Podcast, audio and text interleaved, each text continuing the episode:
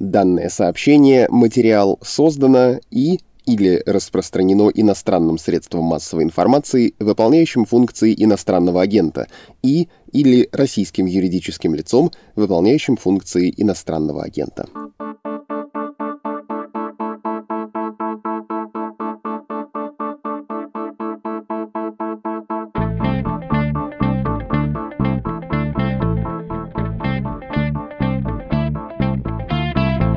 Здравствуйте, это подкаст «Что случилось?» о новостях, которые долго остаются важными. Он выходит на всех основных подкаст-платформах, но главная материнская площадка — это, конечно, «Медуза», издание которое живет за ваш счет. И раз так, то с чувством особой ответственности перед вами сижу у микрофона я, Владислав Горин.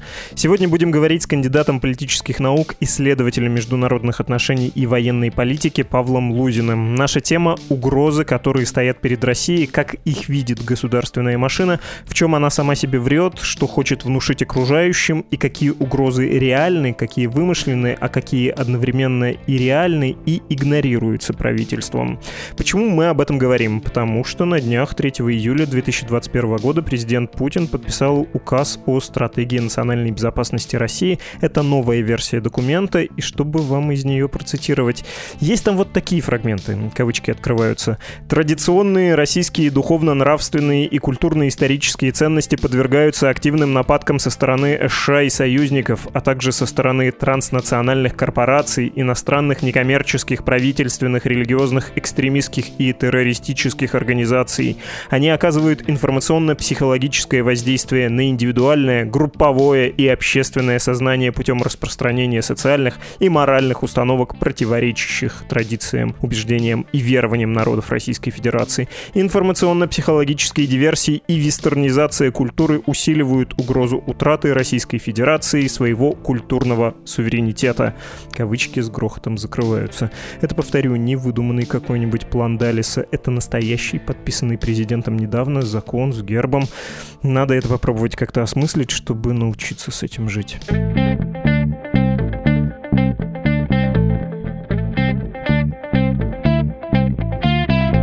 Павел Лузин, политолог, аналитик. Сейчас мы поговорим о стратегии нацбезопасности, о ее адекватности, рискну выразиться так, а потом о том, какие реальные угрозы стоят перед Российской Федерацией, насколько они отличаются от описанных. Павел, привет. Привет, Влад. Хорошо, что ты мне пришел на помощь с новой стратегией национальной безопасности Российской Федерации, потому что пока тебя не было, мы с ней были наедине, она меня немножко пугала. Говорила всякое неадекватное про вестернизацию, про уничтожение западным исконно российских устоев. И вот если без иронии, я прочел целиком этот документ на государственном портале правовой информации и никому не желаю того же. Давай попробуем его как-то осознать, и я бы начал с формальной характеристики документа, потому что что пугать слушателя всякими цитатами оттуда можно, но вообще нормально для любой страны какой-то такой документ иметь. И в нем, наверное, должны быть описаны всякие ужасы. Это как план генштаба на случай войны с потенциальным противником. Вовсе не обязательно его реализовывать. Вовсе не обязательно стремиться к тому, чтобы совершить нападение или отразить удар, но хорошо иметь такой план. Насколько эта стратегия с яркими цитатами соответствует внешним признакам подобных текстов в России и за рубежом? Но вообще эта стратегия, она тем и отличается от планов там, Генштаба по отражению нападения, что она не умозрительна. Стратегия — это руководство к действию. Это руководство к написанию огромного количества внутриведомственных, межведомственных и прочих других документов, которые будут эту стратегию реализовывать.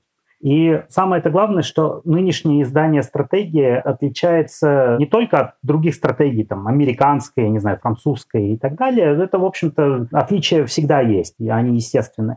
Но нынешняя стратегия, она отличается и от предыдущих документов, которые в России издавались, например, в 2009 году, в 2009 году, в 2015 году. То есть стратегия стала более громоздкой. 44 страницы мелкого текста – она стала более детальной, на каких-то вот мелочах сосредоточенной. Она четко постулирует образ внутреннего врага, например. Не только внешних угроз, внутренний враг теперь там появился. И, в общем-то, это такая сборная солянка, которая, в отличие, опять же, от предыдущих документов, она лишена вот внутренней целостности. То есть там есть и объективные какие-то потребности, да, например, там постулируется отставание России в области там, технологий, в области естественных наук, и постулируется, что необходимо да, эту проблему как-то решать. Но параллельно постулируется необходимость, не знаю, защищать историческую правду какую-то, чтобы это не значило, укреплять братские связи между русским, белорусским и украинским народами, чего никогда в жизни раньше не было. Ну, то есть это сборная солянка. Она напоминает, вот эта стратегия, с чем ее сравнить, э, с новым изданием Российской Конституции, где есть все, включая школьные завтраки и так далее. Это формальная сторона, и важно было это обсудить, что действительно стратегия нетипичная по существу, хоть ты уже и начал, я думаю, мы сейчас ее тоже разберем. Я рискну поделиться своим впечатлением. Я таких документов немного видел в жизни, но да, меня удивила ее такая конституционность про все, и она не столько практическая, сколько идеологическое. И второй момент, я понял, откуда я знаю этот стиль. Я на самом деле сам писал как-то раз или два такие документы, когда выполнял такой пиар-маркетинговый подряд в далекие времена. И мне нужно было про свою же работу написать отчет так, чтобы заказчик несколько подогнать свои результаты под его ожидания. Я описывал не столько реальность, сколько желательную реальность. Вот у меня сложилось такое же интенционное впечатление. Есть ли у тебя оно? Кажется ли тебе, что этот документ написан для одного человека, который уже все знает? Ему не нужно ничего объяснять. Он уже в чем-то убежден, и нужно как бы подтвердить его убежденность. Ну, это есть. Я вообще большой противник персонификации российской системы, потому что Владимир Путин, он, конечно, играет свою роль в этой системе, но он там не один игрок. Он важный, но без него эта система тоже, как я предполагаю, может работать. Опять же, эта стратегия пишется в Совете Безопасности, где огромное количество людей с точно таким же мировоззрением. И даже если, может быть, кто-то из них и подстраивался под мировоззрение там, первого лица, то сейчас они все искренне верят в написанное. Кроме того, у Совета Безопасности есть довольно обширный аппарат, который, собственно, и пишет эти все тексты. И в тексте стратегии национальной безопасности видна работа разных отделов Совета Безопасности. Видны руки разных людей, будем так говорить. Да? Многие из этих людей имеют прошлое или настоящее в силовых структурах, да? потому что ну, Совет Безопасности — это очень специфический орган. И там тоже это все видно. Поэтому я бы не стал бы упрощать и говорить, что этот документ, он вот для Владимира Путина, как для заказчика, который должен убедиться в том, что его мышление правильное, и это вот такое научное обоснование его каких-то там фобий, представления о прекрасном и так далее. Это в целом документ, который характеризует состояние российской политической системы которая к Владимиру Путину не сводится, потому что система, в которой больше двух миллионов служащих, государственных, гражданских да, и муниципальных, она принципиально не может быть персонифицирована. Ценная мысль. Мне тоже, по правде говоря, в большинстве рассуждений не очень нравится, когда говорят про Владимира Путина лично. И тут я дал такого логического петуха, когда сказал про единственного заказчика. Единственный заказчик не значит, конечно же, единственный человек, но есть ощущение, что в системе власти есть группа людей, которые живут в несколько другой картине мира, чем, возможно, большая часть э, населения страны, что это несколько разные понятия. Окей, это важная вещь, что мы договорились про системный подход к тому, что именно система власти так видит угрозы. Вот теперь по существу документа. Какие угрозы Российская Федерация считает угрозами? Ну, самое главное – это, конечно, Запад. Даже если мы сравним со стратегией 2015 года, где тоже Запад постулировался как э, главная угроза, здесь это просто описано более подробно что Запад не просто создает какую-то абстрактную угрозу, а что Запад препятствует России в ее там, развитии, в ее существовании, в реализации ее прав, ее суверенитета что Запад пытается подорвать российский суверенитет, что при этом Запад утрачивает свое моральное лидерство в этом мире, а раз он его утрачивает, то, соответственно, Запад более активно начинает бороться за гегемонию, Соответственно, вот эта вот борьба Запада за свою гегемонию является главной российской угрозой извне. Ну, понятно, что там кроме Запада есть и другие да, угрозы, там, террористическая, и где-то ближе к концу документа упоминается угроза распространения оружия массового уничтожения, что в предыдущих вариантах упоминалось обычно в начале документа, в общем-то, Россия один из гарантов этих всех режимов нераспространения, а сейчас эту свою роль в качестве гаранта Россия куда-то откидывает там на сороковые какие-то страницы документа, и, в общем-то, главная вот эта боль это Запад, это вмешательство в внутренние дела, это размывание исторической правды и, и прочее, прочее, прочее. Помимо Запада, это распространение радикализма, радикальных идеологий, при том, что там не делается больших разделений между радикальными там, террористическими там, или политическими движениями вовне России и внутри России. То есть, грубо говоря, радикальная идеология — это такая какая-то метафизическая угроза, которая присутствует э, везде, внутри страны, вне страны, и нет никаких конкретных указаний на то, что это за радикальные идеологии, какие они конкретно, какие цели преследуют, кто является носителем этих идеологий. То есть это какая-то метафизическая сущность, как вот, знаешь, у Пропа в волшебной сказке. Вот есть какой-то змей большой, который вот обязательно тебя проглотит, если ты не будешь ему сопротивляться. Плюс, естественно, угрозы экологические, демографические угрозы, всякие незаконные миграции, организованная преступность, транснациональная преступность и так далее, и так далее. И в целом действительно такая тоже метафизическая, но более-менее понятная конкретная угроза — это размывание мирового порядка, да, который может привести к тому, что просто вот этот вот между строк читаемый страх крупного международного конфликта, он вот в этом документе есть. Не скрою, я за тобой записывал. Мне кажется, нам пригодится еще этот шорт-лист, э, вот эта выжимка. Первый пункт, вот прямо сейчас, когда она нам пригодится, это попытка дифференцировать все случившееся. Я бы предложил такую методику. Во-первых, настоящая угроза, на твой взгляд, что действительно является адекватной оценкой. Второй пункт, не настоящая угроза, некоторая выдуманная.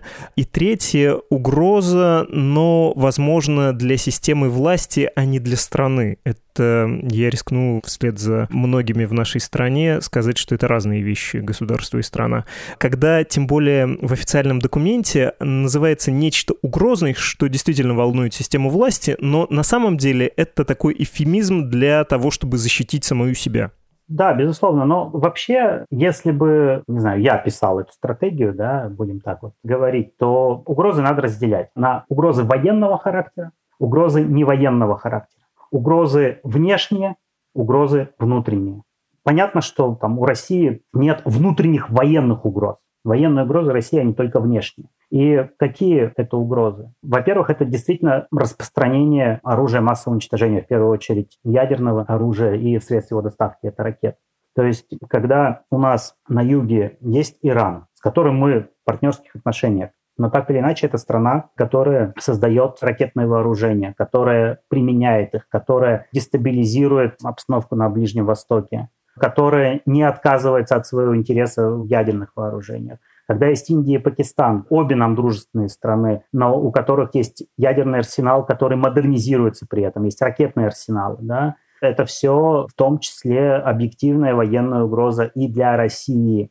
Опять же, если мы представим, что Индия и Пакистан вдруг начнут друг с другом воевать, то прервется или будет нарушено морское сообщение торговое. И стоит вопрос, а Россия, которая зависит от поставок импорта, как в области продовольствия, так и в области товаров повседневного спроса, как она будет во всей этой ситуации, предположим, гипотетической, как она будет себя чувствовать?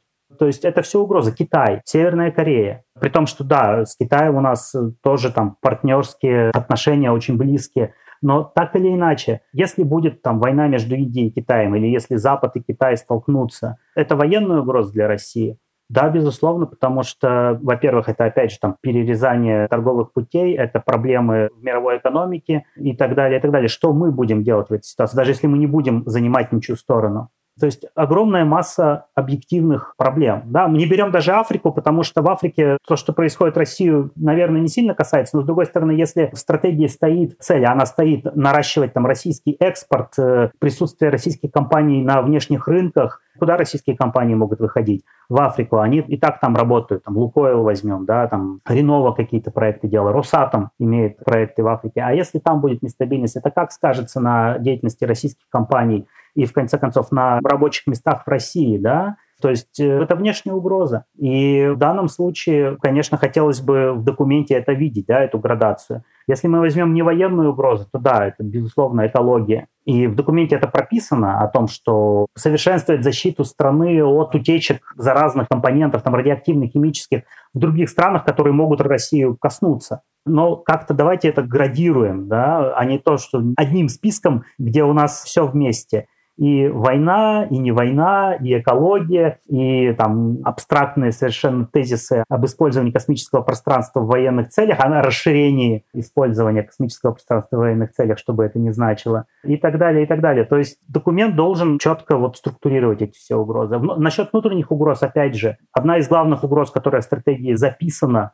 потому что она повторяется там в разных абзацах, в разных параграфах. Это то, что Запад там через свои компании, через э, некоммерческие организации и через физических лиц, в том числе внутри страны, совершает деструктивные действия против России. Но, пардон, что это за страна, что это за сильная устойчивая система, которая может быть деструктурирована какими-то отдельными физическими лицами, при том, что внутренняя угроза объективная, она тоже там называется не в самом начале документа, да, это неравномерность развития регионов это как раз социально-экономические диспропорции. То есть Россия многоукладная страна, это факт, это исторически так было, и это так есть, и это объективная реальность.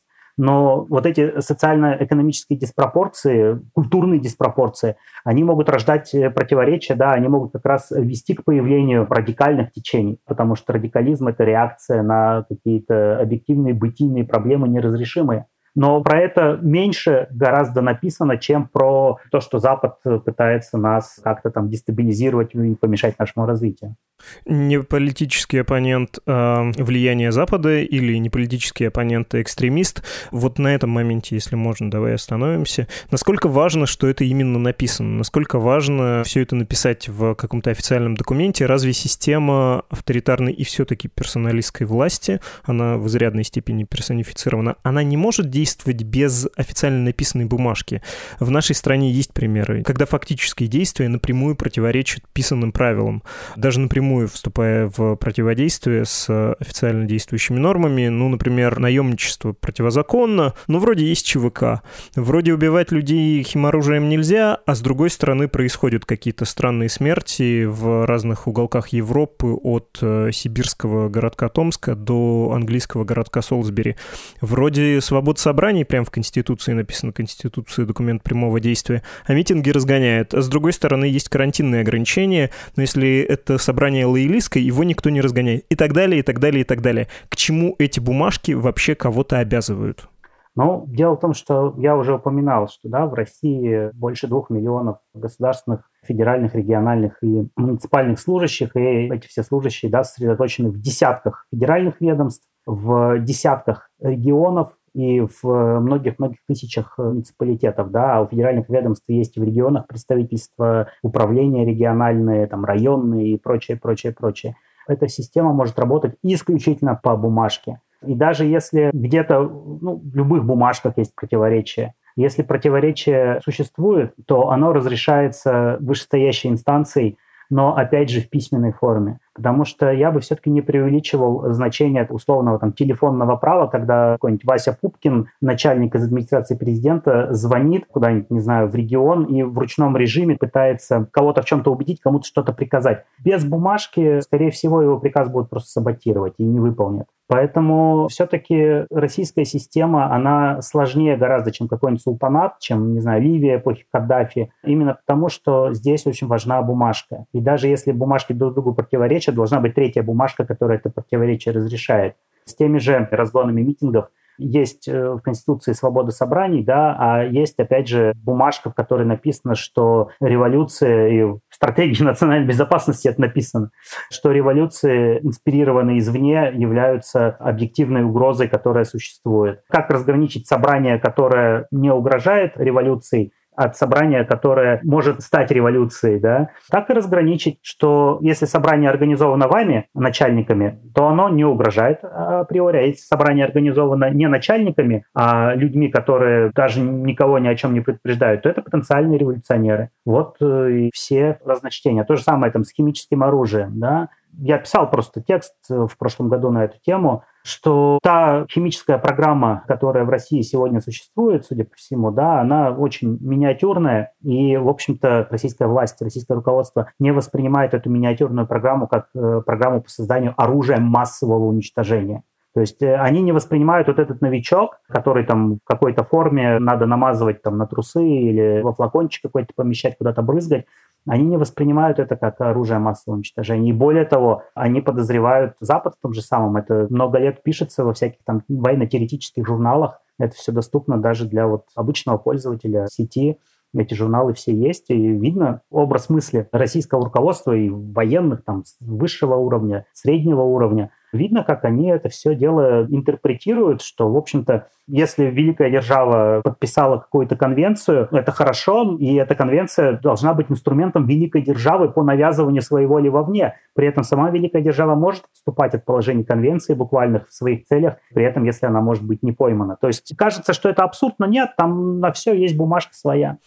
Понятно. И еще важная мысль про вот этот документооборот. Э, инструментом чего он является? Он является инструментом такого регулярного удушения, удушнильства, я бы даже сказал, создания более такой душной и неприятной атмосферы, перекрывания кислорода медленного. Это не будет действовать в экстремальной ситуации. То есть если кому-то кажется, и кто-то находится в плену вот этого мифа, что если Путин уйдет, все изменится, или Путин чувствует, как земля уходит у него из-под ног, и поэтому начинает закручивать гайки. Это все не так. Это как раз признак того, что система работает, и ей нужны еще регулярные, не чрезвычайные меры вот такого бюрократического воздействия. Когда наступит экстремальный час, дело будет не в бумажках. Будет, если сила на стороне действующей группы, то все будет как в Беларуси, да, будет выходить какое-то лицо, может быть, даже первое, и говорить, что это заговор Польши, ФРГ, Литвы и других.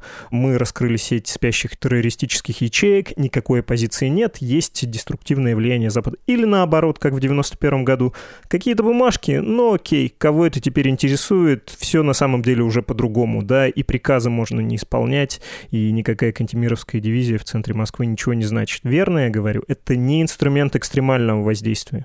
Но насчет 91 года сразу просто зацеплюсь.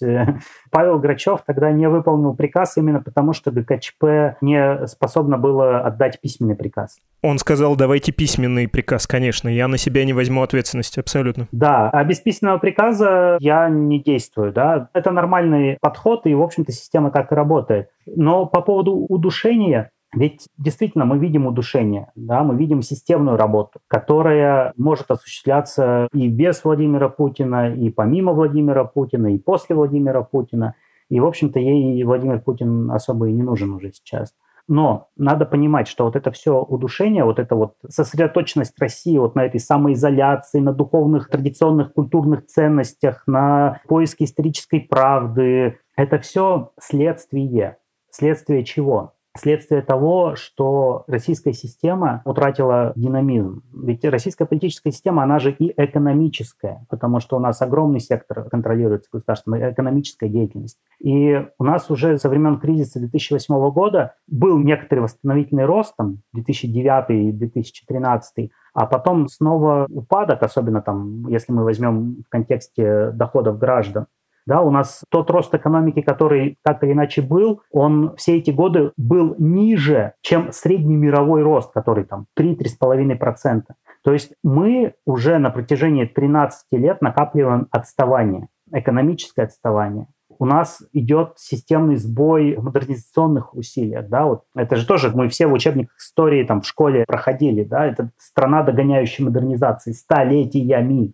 Но вот э, столетиями шла догоняющая модернизация, а вот сейчас у нас сбой догоняющей модернизации. Мы никого не догоняем, мы отстаем. И при этом и на элиту перестает хватать вот этого пирога, который не увеличивается в объемах. То есть стоит вопрос, как перераспределять ресурсы внутри системы, ресурсы, которые не увеличиваются. Они не растут, не развиваются. Соответственно, а, надо мобилизовать элиту, закупорить ее внутри страны, да, национализация элиты, деофшеризация экономики, вот эти все слова, которые мы слышим там последние 7, а то и больше лет. Это все происходит, но, соответственно, вы закупируете элиту, а дальше идет все по системе, да, по цепочке ниже все эти патрон-клиентские связи, да, когда начальник начинает воздействовать на нижестоящего с тем, чтобы он демонстрировал еще большую лояльность и так далее, и так далее. И вот мы доходим до поиска внутренних врагов, до поиска иностранных агентов – до просто обрубание всяких там независимых активностей, да, мы провозглашаем «Медузу» иноагентом, мы закрываем V-Times, мы какой-то университет, там, Барт колледж, да, американский, с которым сотрудничал многие годы СПБГУ, мы его объявляем нежелательной организацией и так далее, и так далее. Все почему? Потому что система утратила драйв. Ей надо все больше перераспределять сокращающийся ресурс. То есть если еще 15 лет назад, в середине нулевых, система была не очень эффективна, но она производила больше, чем потребляла. Понятно, что была огромная коррупция низовая, какие-то вот освоения бюджетов и прочее, прочее, прочее. Ведь если мы сейчас посмотрим, то особо ничего этого уже нет, потому что нечего сейчас осваивать, нечего терять по дороге, потому что сейчас каждая капелька вот в этом сите нашей экономики, она сейчас уже важна. Надо закупорить каждую дырочку, откуда проливается что-то. Поэтому контроль валютных потоков, любой экономической и предпринимательской активности и так далее. Это все естественный процесс. И как-то на уровне бюрократической риторики система пытается это себе объяснить. Не у нас проблемы, это Запад сдерживает. Это и объяснение, но это и руководство к действию, да, потому что каждое ведомство в этой стратегии увидит что-то свое, да, не просто увидит, а оно обязано увидеть, и оно обязано будет издать огромное количество, ну, в зависимости от размера ведомства, директив, там, во исполнение стратегии национальной безопасности, принятой указом Владимира Путина там, от 2 июля да, 2021 года, мы постановляем и так далее, и так далее. Да. Это все будет. Плюс эта стратегия, она же конституирует и прошлые усилия, прошлогодние, да, по поводу физических лиц и на агентов, по поводу внесения в Конституцию России положений там, про историческую правду и так далее, и так далее. То есть это как бы документ, который мобилизует систему бюрократическую, который показывает ей направление дальнейшего движения. То есть эта система, она же динамическая, она же не статическая, да, это же не пирамидка, которую там построил ребенок из кубиков. Это механизм очень сложный, который должен куда-то двигаться, и у него должна быть понимание, куда он движется и откуда он движется. Поэтому вот эти ревизии стратегии, они происходят, и поэтому эти документы появляются. Причем, конечно, поражает э, знакомая нам по 20 веку, и которая, видимо, в нашу кровь и плоть вошла, такая интонация двоемыслия. Говорим одно, а подразумеваем другое, да, говорим про духовные ценности, а подразумеваем скорее лояльность и какую-то информационную закрытость.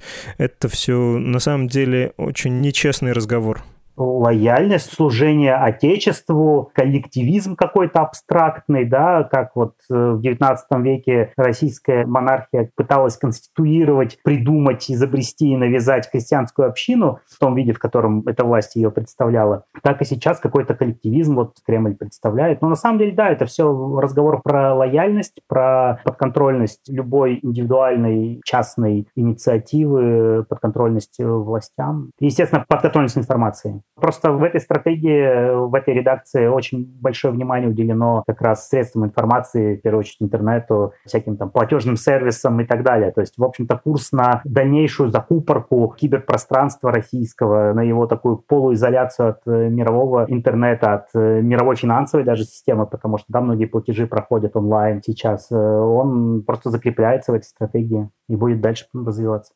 печально это будущее открывает перед нами, вот эта вся логика. Но давай, может быть, вернемся к более оптимистичным вещам. Ты в эту игру уже попробовал сыграть и расставил по доске шахматы, потому что если б я писал стратегию или голосовал на неких э, выдуманных абстрактных свободных выборах за человека, который мог бы ее написать, я бы для себя формулировал следующим образом угрозы. Точно не угроза вестернизации. Я вообще не понимаю, что это такое. Это случилось в России довольно давно, по всем параметрам Россия окончательно бесповоротно европейская страна. Вообще всегда такой была, а сейчас она до степени смешения европейская. Я бы сказал, что вижу внутри страны главную угрозу политическую — это делегитимизация власти, то есть реальное ослабление государства, его правовых основ, законности, вот это двоемыслие системы и сосредоточенность на себе, как раз то, что ты назвал закупоркой, монополизация. Я бы, пожалуй, отметил из внутренних угроз, конечно, экономические проблемы, ты про них говорил, в нынешней модели рост исчерпан, у нас давно стагнация, она продолжится, если ничего не менять, а пока ничего не меняется.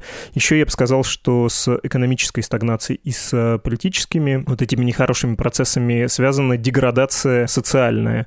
То, что называется человеческий капитал у нас или растет очень медленно, или даже проседает, потому что люди элементарно хуже учатся из-за деградации системы образования, хуже лечатся из-за деградации или неразвития медицинской системы, из-за того, что люди бедные, они просто ну, не здорово живут, не могут заниматься саморазвитием, накапливать богатство личное и своей семьи, такое поколенческое. У нас какое-то постоянное недофинансирование, которое очень развращает нас своей бедностью. Мне кажется, это колоссальная проблема, и в стратегии Российской Федерации написано про то, что вот мы испытываем давление санкционное, и поэтому должны производить какие-то товары. Но вот все из этого растет, и экономические сложности, мне кажется, тоже растут из какой-то закрытости. Нужно наоборот открываться и как-то сотрудничать экономически. Меньше 2% мирового ВВП — это какое-то позорище для индустриально развитой крупной страны, самого большого народа Европы.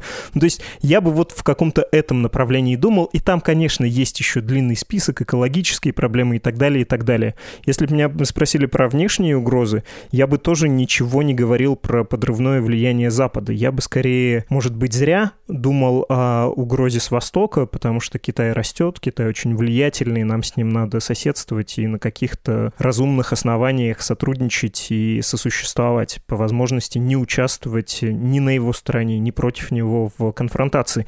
Ничего этого я теперь не вижу. Что бы ты перечислил из вот таких угроз, которые ты видишь объективно, что тебя волновало бы?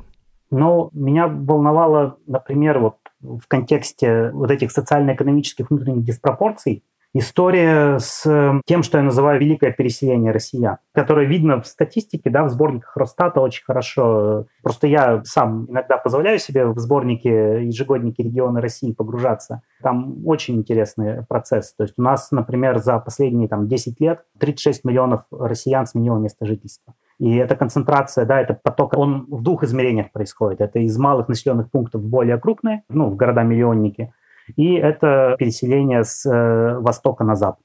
И с севера, ну, понятно, это вот все эти там заполярные регионы, с севера на юг, да, это в центральную Россию и в южные регионы. То есть это к чему ведет? К тому, что социально-экономические диспропорции, вот эта многоукладность российская, она может привести просто к тому, что сформируются регионы, у которых вообще не будет никаких шансов на развитие. То есть сами по себе они уже не вывезут, потому что вся молодежь уже уехала. Или вот-вот там перспективе там, ближайших там, несколько лет она уедет. Соответственно, тут стоит вопрос о том, как наладить систему там, оптимального перераспределения, честного перераспределения, справедливого перераспределения части да, налогового бремени в пользу вот как раз вот этих вот э, хронических отстающих, которые будут, и, судя по всему, число которых будет нарастать. Но это вопрос, на самом деле, не ко мне, как к специалисту в области там, международной безопасности, а, наверное, надо тебе Наталью Забаревич позвать э, как-нибудь в подкаст. Она в а этом... А мы ее звали этой весной, и хочу всем интересующимся после того, как вы дослушаете нас, сходить послушать, называется, я вот сейчас погуглил, напомнил себе заголовок, а, он «Следующий регион России надо укрупнять», считает вице-премьер Марат Хуснулин, регионалист Наталья Зубаревич отвечает «Это чушь, вот чем на самом деле стоит заниматься». Говорили мы про укрупнение регионов. Вот-вот-вот. Хуснулин то, что да, говорит там укрупнение регионов или там агломерации, а где это в стратегии вообще национальной безопасности сказано, да, то есть это опять же где-то там вот между строк нам надо это выуживать или пытаться как-то самостоятельно вписать вот эти вот э, измышления одного из российских руководителей на тему там агломерации и так далее, вписать вот эти измышления в стратегию. Я думаю, в министерствах сейчас этим как раз тоже занимаются, вписыванием то есть мы видим объективные да, проблемы внутри страны. Ведь э, когда регион есть э, хронически отстающие люди, которые там будут жить на там, 10 тысяч рублей в месяц, а то и меньше на человека, но если мы берем да, семью, и там у отца двадцатка, у матери двадцатка и там двое-трое детей, это сколько на человека в месяц получается? 10 да, или меньше? То есть меньше прожиточного минимума что дети будут озлобляться, радикализироваться, и там, не знаю, у нас какой-нибудь АУЕ 2.0 появится, не абстрактное, какое-нибудь реальное, или они там, не знаю, поднимут черное знамя ислама и пойдут бороться за всемирную справедливость в виде халифата, да, в зависимости от регионов реакция может быть разная. Но это проблема, о которой почему-то не очень в стратегии вот нынешней говорится. Прости, пожалуйста, но это важно подчеркнуть. Бедность — колоссальная угроза, совершенно неосмысляемая. В любом проявлении она плоха, в том числе, да, терроризм как ответ бедных. Это экономическая угроза, которая будет конвертироваться в политическую не только бедных, но и... Тех, кто не видит никакой перспективы, безнадежных. Да, ведь с этим Европа тоже столкнулась, когда был подъем запрещенного в России исламского государства в Сирии и в Ираке вот 2014-2015 год. Тут вынужден сделать отступление исламское государство или ИГИЛ, а также исламское государство Ирака и Леванта, он же Даиш, это все признанное в России запрещенная международная террористическая организация исламистского толка, должен это сказать по требованию властей? Потому что туда поехала значительная масса европейцев с специфическим прошлым, культурным, семейным и так далее. Но это были ребята не совсем вот со дна социального. Это были ребята, у которых было высшее образование, например, но которые не нашли себя вот в существующей экономической политической системе. То есть они не были дном, они не были хронически бедными, они были недостаточно удовлетворены своим положением нынешним. И они поехали, инженеры, ребята, которые как минимум поучились хоть какое-то количество лет в колледжах, в университетах, они очень быстро научились там отрубать головы и проводить какие-то вот другие ужасные вещи. Поэтому вот эта вот история, что бедность, она рождает радикализацию, она есть, но есть также и другая история, что люди, получившие там, не знаю, высшее образование в, пардон, никому не в обиду будет сказано, в Белгородском институте потребительской кооперации, который существовал, сейчас его уже не существует, насколько я знаю, они не найдут себя. И что им делать? И они как раз идеальные вожаки для совсем бедных, которых они могут повести либо к коммунизму, либо там куда-нибудь в религиозного радикализма, либо еще куда-то придумать какую-то свою идеологию, придумать идею, под которую резать глотки и забирать материальные ценности, как мы видим даже там по истории Донбасса с 2014 года, оказывается несложно. Да? Можно всегда что-то придумать. А Харубия найдется, под которую резать. А про внешние угрозы. В нынешней стратегии, как и в предыдущих, между строк понимание есть, что Китай является проблемой для России. Не только там, партнером, но и проблемой, потому что всегда сотрудничество с Китаем, укрепление стратегического партнерства с Китаем соседствует с тезисом об укреплении стратегического и там, особого партнерства с Индией. Россия уравновешивает свои отношения с Китаем отношениями с Индией. Но в данном случае, опять же, в стратегии почему-то то ли в силу высокомерия какого-то, но это мне непонятно, нет, например, тезиса о том, что в целом укреплять отношения там, с Японией, с Южной Кореей, с другими индустриальными, промышленно развитыми странами Азиатско-Тихоокеанского региона. Там есть, конечно, про ШОС, про Шанхайскую организацию сотрудничества, про БРИКС, но про конкретные вот какие-то кейсы, которыми мы занимаемся, например, роль Японии в поставках промышленного оборудования для российских всяких там даже военно-промышленных компаний, там, для Росатома, она просто недооценивается ни нами в России, ни где-то за рубежом. При этом у нас в Японии есть неурегулированный там, территориальный да, спор, неурегулированный уже там, со Второй мировой войны. Следующая угроза, да, кроме там Китая, который авторитарный, непредсказуемый местами может быть и так далее, это вообще отсутствие у России международно признанных границ. Вот если раньше, там еще даже в середине 2010-х годов, в 2015 году, не в стратегии национальной безопасности, а в других документах как-то это упоминалось, то сейчас, в общем-то, в России об этом предпочитают вообще не думать. А страна, у которой нет международно признанных границ, в первую очередь мы, конечно же, говорим о полуострове да, в Черном море, всем нам известном, страна без этих границ признанных, она, в общем-то, не очень устойчива и внутри себя. Потому что как в стране, где кроме Крыма, да, можно еще и Курилы тоже вспомнить, потому что они актуализируются всегда в контексте Крыма, как э, в этой стране проводить, например, транзит власти? Кто его признает? Потому что власть будет, э, ну, там, передача власти, когда-то она будет произведена. Как это признает международное сообщество, если границы этой страны не признаны? И об этом тоже нет речи в стратегии. А по сути это и внешние угрозы, и внутренние угрозы, потому что, в общем-то, непризнанные границы, они нашими усилиями да, сделаны таковыми. Но так или иначе с этим надо что-то делать, это надо проговаривать, это надо осмысливать. Никто этим не занимается, никто не хочет брать на себя такую ответственность. Еще из внешних угроз про распространение там, ядерного оружия, ракетного говорили, но давайте прямо заявлять, что если будет конфликт между Китаем и Западом, или там между Китаем и Индией, если будет война между Ираном, например, и арабским миром, или там Ираном и Израилем, то, в общем-то, это будет угроза для России в том числе.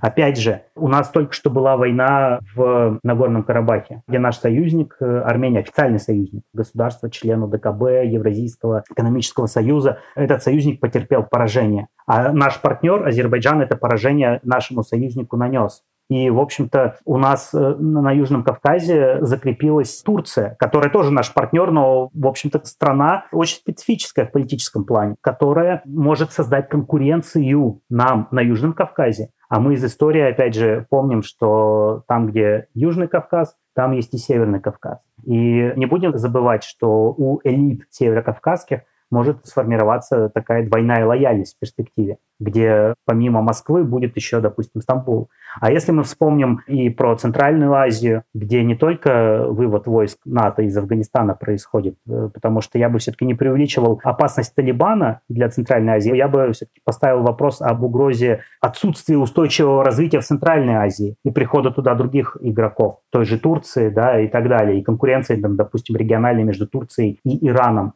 и где мы здесь находимся, и где у нас какое-то понимание хотя бы дискуссия об угрозах, которые исходят вот из этих пертурбаций региональных, межрегиональных. Мы, в общем-то, как-то сидим на севере на своем и просто наблюдаем извне и мечтаем о том, как мы будем центром, влияющим на мировые процессы и закупоренным в самих себя. Спасибо большое. Павел Лудин, политолог-аналитик. Специально не буду заканчивать никакой цитаты из стратегии, не буду шутить про то, что, да, мечталось бы сидеть в Женеве и делить мир, потому что, по-моему, исчерпывающе ты дал вывод. Спасибо большое. Да, спасибо за приглашение.